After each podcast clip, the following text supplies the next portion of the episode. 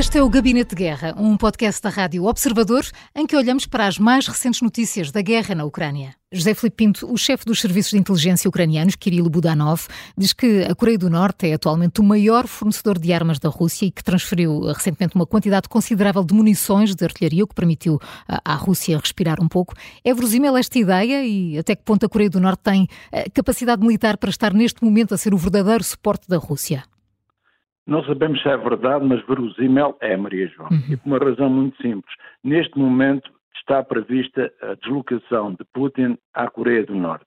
E nós sabemos que um ditador só sai do seu país em situações eh, que considera que estão reunidas as condições para a sua segurança não ser, não correr risco, mas simultaneamente para tirar algum proveito político dessa presença.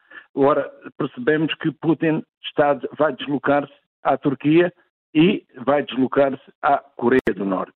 O que acontece nesta minha, eh, na minha perspectiva é que Putin está isolado relativamente à ordem liberal, mas encontrou parceiros privilegiados na, na, na, nos países que dependem da rota da ordem da, da, da, da seda que é a China. E, portanto, eh, tudo o que é feito pela Coreia do Norte é, tem o beneplácito da China. E, portanto, a China admite que a Rússia e a, e a Coreia do Norte uh, tenham um relacionamento que permita à Coreia do Norte, portanto, alimentar o esforço de guerra da Rússia.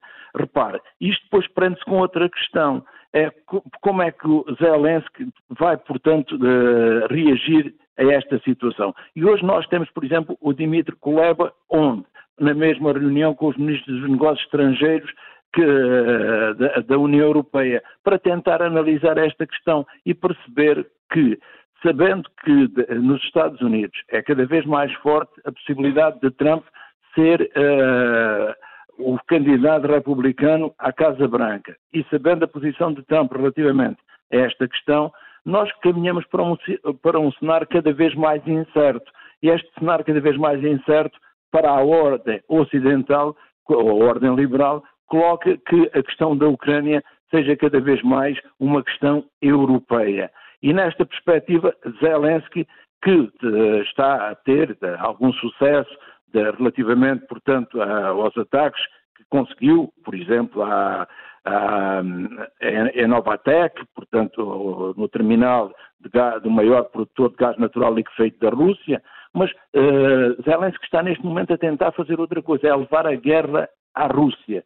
Porquê? Atacando cidades russas, mas atacando também cidades que continua a considerar pertença da Ucrânia, como por exemplo a zona de Donetsk, que aconteceu o ataque ao, ao mercado e ataque à Crimeia. O que significa o quê? Que neste momento a situação que parecia muito inclinada para o lado, para o lado russo, a meu ver, neste momento, começa a ter outra vez um equilíbrio com a chegada do general inverno, sendo que a Rússia só tem uma superioridade enorme no espaço aéreo. E é por isso que vai continuar a precisar deste armamento. E este armamento, estas munições, são-lhe fornecidas essencialmente por quem? Pelos países que, que têm ligações privilegiadas com o Kremlin, que são o Irão, por um lado, e por outro lado, a Coreia do Norte. Hum. Uh, olhando também para, para o apoio à Ucrânia, Bruno Cardoso Reis, o secretário da Defesa britânico, uh, deixou avisos para quem não está a fazer a sua parte para assegurar uh, que o país continua a defender-se e disse que não são só os Estados Unidos, a Europa também precisa de dar um passo em frente. Esta não é a primeira vez que os britânicos fazem este aviso. No caso da, da Europa, Grant Shapps, Grant Shapps está a referir-se a algum país em concreto ou a alguns países em concreto? Bem, eh, não sei se ele está a referir a países em concreto, eh, ou melhor, não está, porque eh, isso, isso diplomaticamente seria uhum. sempre um pouco complicado, não é? Mas podemos, basta ver enfim, os indicadores, aqueles dados, por exemplo, do Kill, do Instituto Kill, que, que acompanha no fundo a ajuda à Ucrânia e depois faz um ranking de países eh, e percebemos que realmente em termos per capita são claramente os países do leste e sobretudo os bálticos que são aí os campeões, os que mais dão eh, em termos relativos da sua economia à, à, à Ucrânia e, e, eles também têm estado muito ativos, os ministros responsáveis uh, da Lituânia, da Estónia têm estado muito ativos a dizer uh, se nós achamos que estamos a gastar muito na Ucrânia, uh, se a Ucrânia deixar de conter a Rússia vai-nos sair muito mais caro, não é? Portanto, é um investimento que vale a pena mas sabemos que uh, países mais afastados da Ucrânia não, não investem tanto em termos relativos. Portugal até está aí relativamente bem classificado, em termos até de esforço relativo, sobretudo. Mas, por exemplo, um país como a França, eu diria que é talvez dos países europeus com grande, maior dimensão, países como a França ou como a Espanha, têm estado muito menos empenhados em termos de valores absolutos, em termos relativos, eh, em termos também das capacidades que ainda têm, por exemplo, em termos militares, do que países como a, a, a Grã-Bretanha ou, eh, ou mesmo a Alemanha. Eh, e, portanto, acho que aí há, há, realmente potencial para, para alguns Estados europeus fazerem mais, mesmo quando nós dizemos, e isso é verdade, que o apoio americano é insubstituível em termos, sobretudo, militares, porque mais ninguém tem essas as capacidades militares que têm os Estados Unidos. O, os Estados Unidos sozinhos gastam tanto como os outros as outras 15 eh, maiores potências militares que seguem, não é? Todas somadas. Uh, portanto, nenhum país poderia substituir os Estados Unidos, isso também é verdade para os países europeus, mas ainda assim há alguns países europeus com algumas capacidades militares, com uma indústria militar significativa, como é o caso, sobretudo da França, mas da Espanha, que talvez pudessem fazer um pouco mais. Houve agora um sinal, aliás, na, na, semana passada, pelo menos no caso da França, que passou a assumir, eh, no fundo, a liderança e o protagonismo, que também é uma coisa que a França valoriza bastante na sua cultura estratégica, ser a França um pouco a liderar, uh, uh, assumiu a liderança de uma coligação que visa, que tem como prioridade lidar com, as, com a, a, questão da, do apoio à Ucrânia no campo da artilharia, que é absolutamente crucial nesta guerra, é muito uma guerra da, artilharia, isso sempre foi assim na, na cultura estratégica russa, as Forças Armadas russas sempre apostaram muito uh, na artilharia, muitas vezes até infelizmente em ataques indiscriminados com artilharia pesada, etc. Mas isso também aconteceu nesta guerra e a Ucrânia teve também de responder uh, um pouco na mesma, na mesma moeda ou na mesma arma.